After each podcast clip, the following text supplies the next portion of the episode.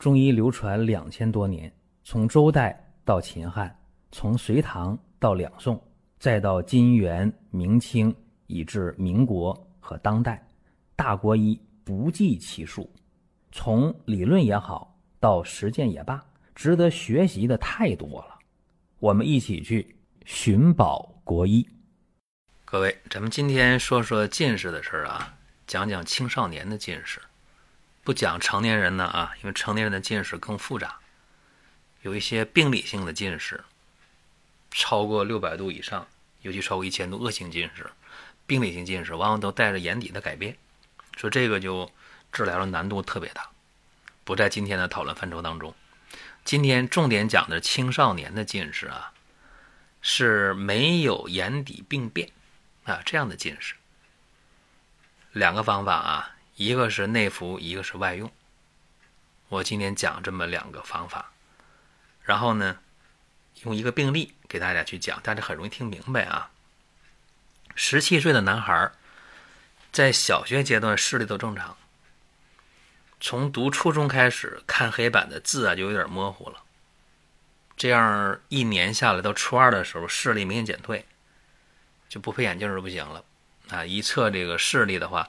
左眼零点六，右眼零点五，这怎么办呢？真性近视了，也做了散瞳了，就确定了呗。那就配眼镜。那配眼镜戴上之后，什么时候是个头呢？对不对？所以家长就想办法说，能不能用一些方法啊？先考虑按摩呀、针灸啊，后来又考虑说做一些这个仪器的训练呢，这些都试了。试了能有三四个月的时间，因为初中二年级了，课业负担比较重了，没有那么多时间再去治疗，怎么办呢？就想能不能用中药的方式。那么看中医，中医看啊，说你这舌淡苔薄白，一按脉，脉是弦细的脉。那么怎么办呢？用什么方法呢？非常简单啊，一个口服，一个外用。那么口服是什么？楚石脂。枸杞子、紫河车、含水石各二十克，菟丝子、葱味子、五味子、车前子、桑葚各十五克，木瓜、三七各十克。正常煎汤熬药啊，煎三次，每次呢药汁儿啊剩一百五十毫升，就是三两。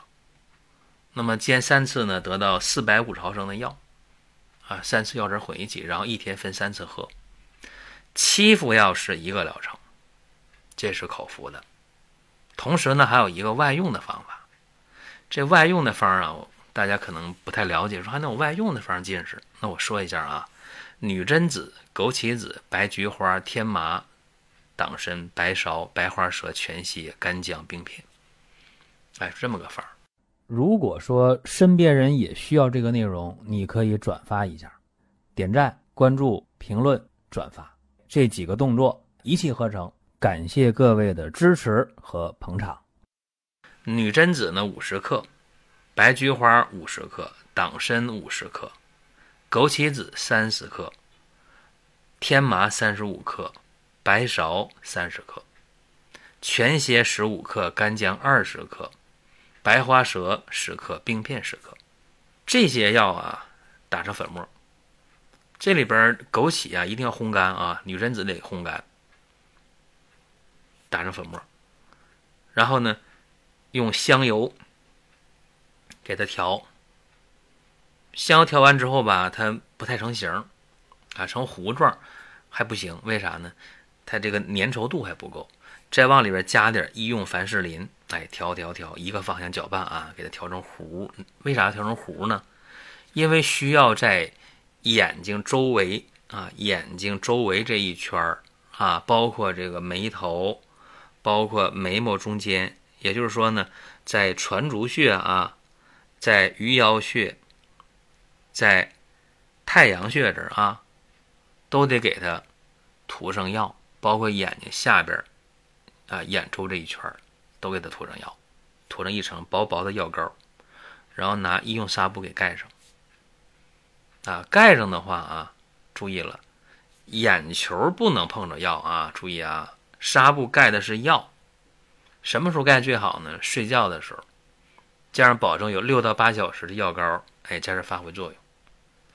那么三天一次啊，有时间的话，两到三天一次，那最好。那么有人说了，这个一晚上都用这药膏能行吗？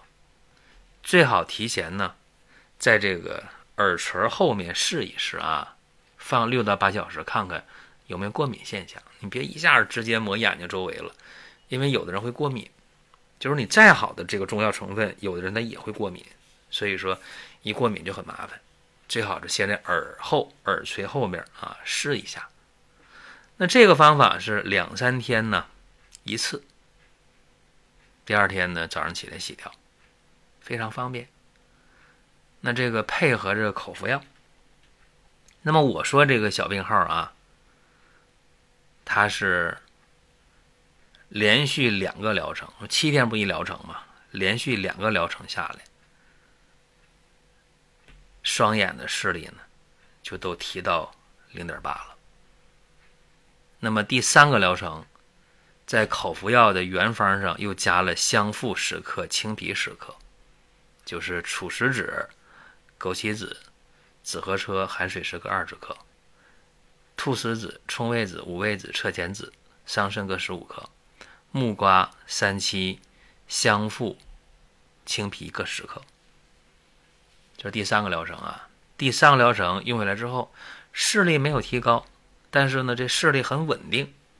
那行了，就说明呢，也就这样了，就停服吧。挺忙的学习，喝药呢，也不是什么一个享受的事儿，对吧？就不喝了。